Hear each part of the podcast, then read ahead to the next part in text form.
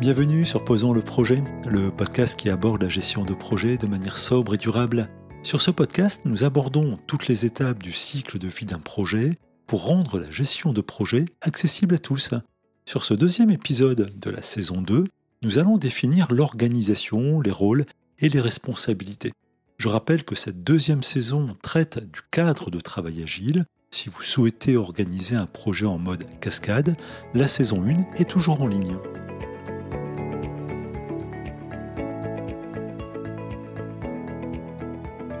Nous sommes donc sur un projet agile, et parmi les grands principes de l'agile figurent en très bonne place l'auto-organisation et l'autogestion.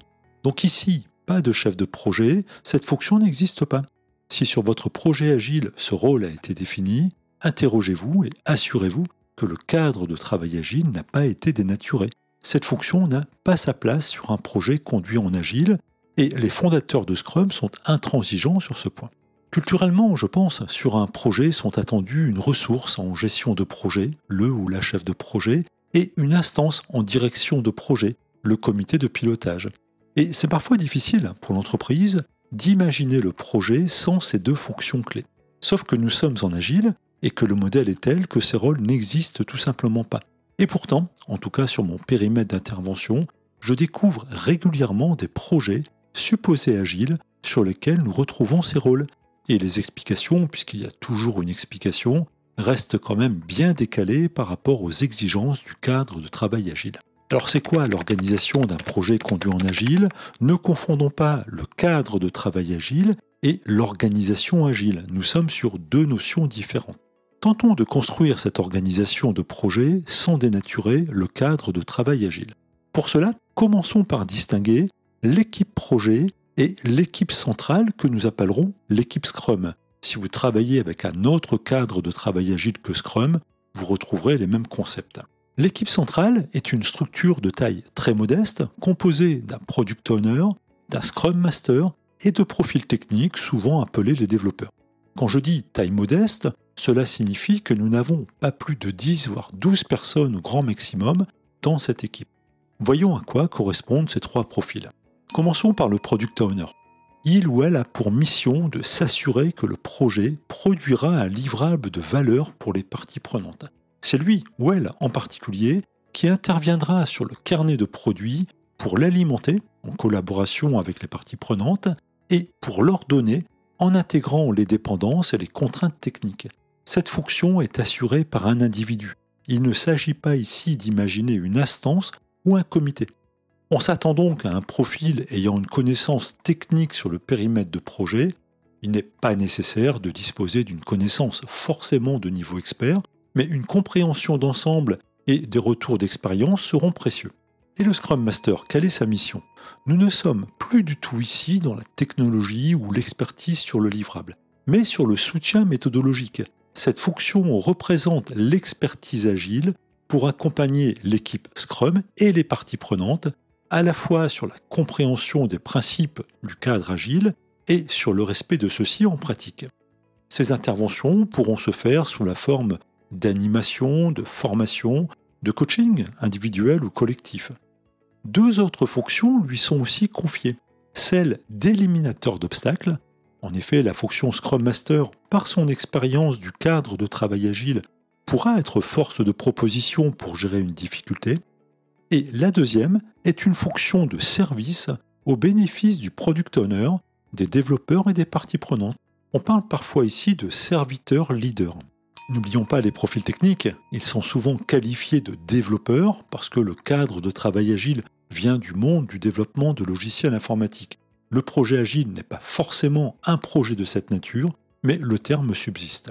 Ces profils techniques disposent de l'expertise nécessaire pour développer les produits du projet. C'est donc une équipe pluridisciplinaire dont la composition dépend directement de la nature du projet. Cette équipe est autogérée. Il n'y a pas de responsabilité hiérarchique. Le cadre de travail agile ne réclame pas de mettre en place une organisation verticale pour cette équipe accompagnée par les fonctions Product Owner et Scrum Master. Pour que l'organisation de projet soit complète, nous avons aussi besoin des parties prenantes. Elles seront au sein de l'équipe projet, mais sans être dans l'équipe Scrum, comme précisé il y a quelques instants.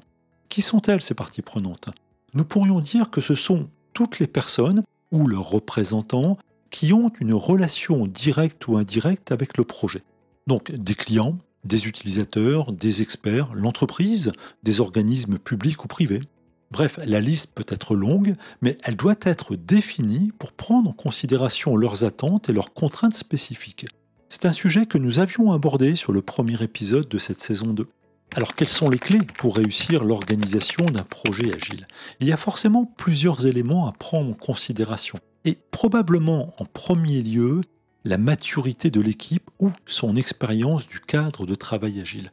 Ne laissez pas une équipe junior sans grande expérience du fonctionnement de l'agile, sans un accompagnement adapté. Le cadre de travail agile est très exigeant. Les règles de gestion et les rituels doivent être compris. Cet accompagnement peut intégrer de la formation, de l'information, du coaching, des ateliers spécifiques pour transmettre les fondamentaux de la gestion de projet en agile. Cela suppose une intervention et une présence forte du Scrum Master qui devra faire preuve de pédagogie et d'adaptation à l'équipe. La taille de l'équipe est aussi un élément clé à ne pas négliger. Je pense qu'il est possible de gérer un projet en agile seul. Ce n'est pas très conventionnel, mais si la personne maîtrise correctement le cadre de travail agile, la fonction Scrum Master n'est plus indispensable et les fonctions Product Owner et développeur peuvent alors être confondues. Il m'arrive de le faire pour mes propres projets. L'élément important sur la taille est surtout sur la limite haute. Conservons à l'esprit l'autogestion de l'organisation.